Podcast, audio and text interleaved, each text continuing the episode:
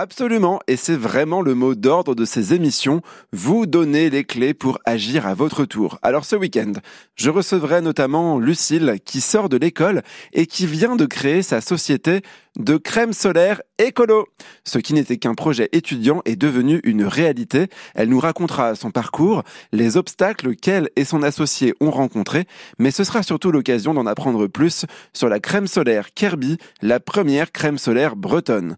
Saviez-vous d'ailleurs que les crèmes avec des filtres chimiques pénètrent dans la peau alors que les crèmes avec des filtres minéraux restent à la surface de votre épiderme?